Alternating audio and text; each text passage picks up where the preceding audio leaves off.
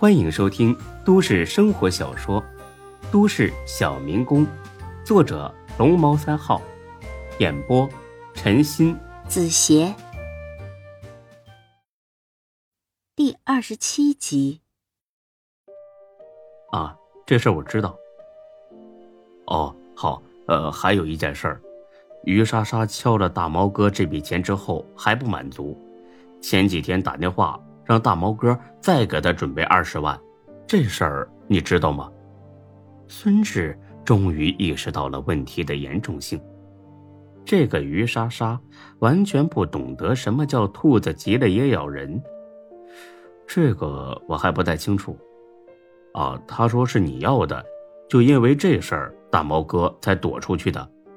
这一下子，孙志有些恼火了。呵，打着我的旗号。在外面敲诈勒索，想让老子进监狱啊？这不行，这得好好的敲打敲打他。我没让于莎莎管李大毛要钱，这事儿我一点都不知道。那就更奇怪了，他是不是想算计你呢，孙哥？这个于莎莎可不是个省油的灯啊。你和他熟不熟？认识吧，但算不上熟悉，也就这几年。在酒吧里见过，说过几回话。那行，你马上把他约出来，替我给他上上课，告诉他别作到最后把自己给作死了，明白吗？哎，明白，我马上就去办。去吧。告别了孙志，李欢马上给于莎莎打了个电话，因为在他看来，这是大毛哥交给自己的第一个任务，因此呢，要办得漂漂亮亮。虽然快中午了，但是于莎莎呢似乎刚睡醒。电话接通之后，传来她有些惺忪的哈欠声。“喂，是于莎莎吗？”“你是谁？”“啊，我我我是李欢，幺五九八的李欢。”于莎莎想了片刻，记起来了。“李大毛呢？自己躲了。”找你这个跟班来应付我，你告诉他，不接我电话可以，到时候别后悔就行。啊，凑齐了，大毛哥让我把钱给你送过去呢。于莎莎一听就来了精神，自己不过是吓唬吓唬李大毛，可是没想到真吓出钱来了。看来这小子有点积蓄。想到这儿，于莎莎十分得意的笑了。等着吧。这些钱拿到手之后，老娘还会找你要第三次、第四次，直到让你倾家荡产为止。哼，算他识相。你去新城广场莲花喷泉那儿等我，我马上就到。啊，好嘞，那不见不散啊。挂了电话，于莎莎以最快的速度穿好了衣服，简单梳洗之后，她甚至没化妆就出了门。上一次这样素颜出门。大概得是五六年前了。到了星城广场，于莎莎老远就看到了李欢，她神气万分的走了过去。喂，我的东西呢？李欢回过头来，客气的点了点头。哎，来了。什么来了去了的？我可没工夫陪你扯淡。把钱给我，你的任务就完成了。哎呀，别急呀，大嫂，这里人多眼杂。这么多钱就这样交给你，你不怕被人盯上？不如咱们去旁边那家茶馆喝杯茶，有话慢慢说。于莎莎才不想陪这么一个小混混去喝茶呢，但是呢，她又怕自己真的被人盯上，只得很不情愿的答应了。啰里啰嗦，李大毛自己是个废物，手底下人也差不了。行了，快走吧。来到了茶馆。两人找了个角落里坐了下去。这里没人了，把钱拿来吧。李欢笑着把书包递了过去，于莎莎迫不及待地打了开来，只是看了一眼，她就愣住了，因为这包里一毛钱都没有，只有几张照片，是于莎莎爸妈的照片。她抬头看了眼李欢，破口大骂：“操！你怎么会有我爸妈的照片？”是不是李大毛这个王八蛋想打他们的主意？他要是不想活了，就试试，我让孙志一枪崩了他。李欢听完这话，这才知道自己的孙哥叫孙志。看来这女人嘴巴确实不严。李欢点上了烟，示意于莎莎别这么激动，别嚷嚷了，我不是李大毛的人。于莎莎更纳闷了，那你找我干什么？还拿着我爸妈的照片，你到底什么意思？我告诉你，我可不是好惹的。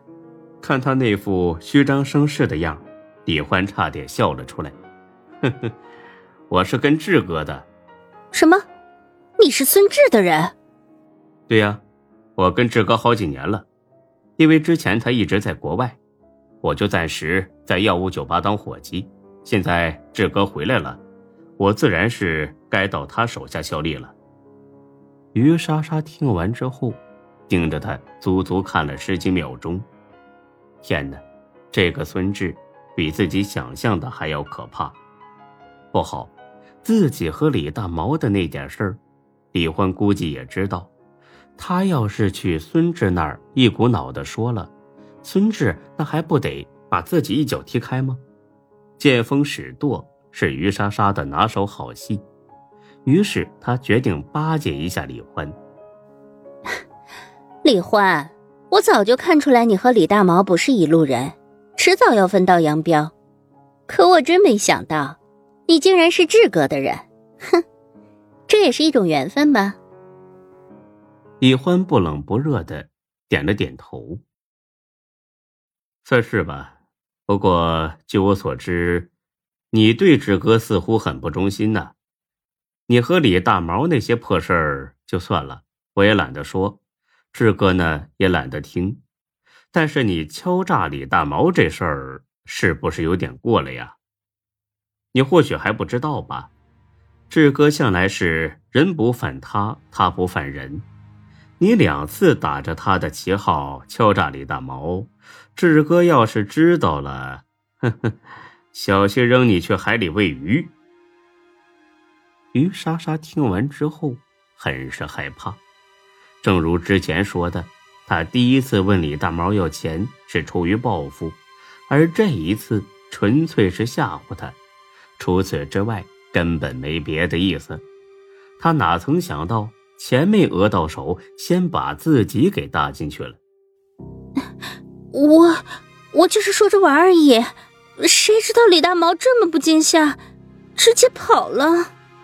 李欢冷冷的看了看于莎莎。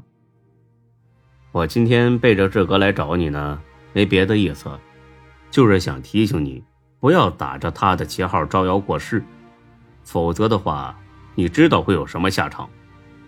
于莎莎连连点头。啊，我我再也不敢了，求你别告诉志哥。李欢冷笑一声，起身走了。行了，你好自为之吧。见李欢出了门，于莎莎长吁了一口气。看来这个孙志跟不得，再这么下去，不死在他手里，也死在他这帮小兄弟的手里。跟着他是有钱花。但是钱再多，若是没了命，那也不合算。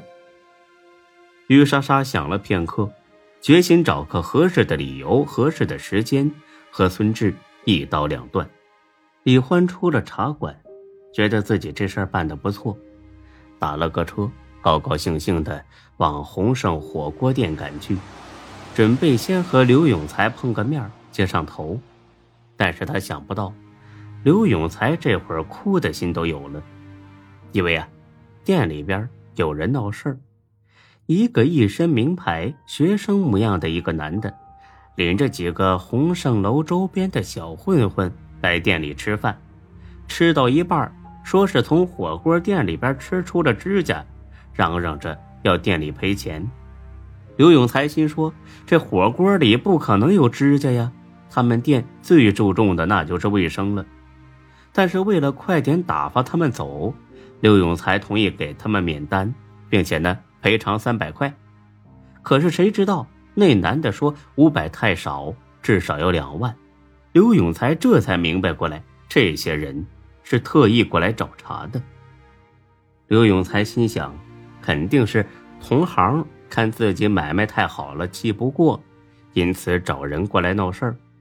刘永才本来想给孙志打个电话，但是转念一想，要是这点小事都搞不定，那孙志该瞧不起自己了。因此呢，他耐着性子和这群人说了起来。本集播讲完毕，谢谢您的收听，欢迎关注主播更多作品。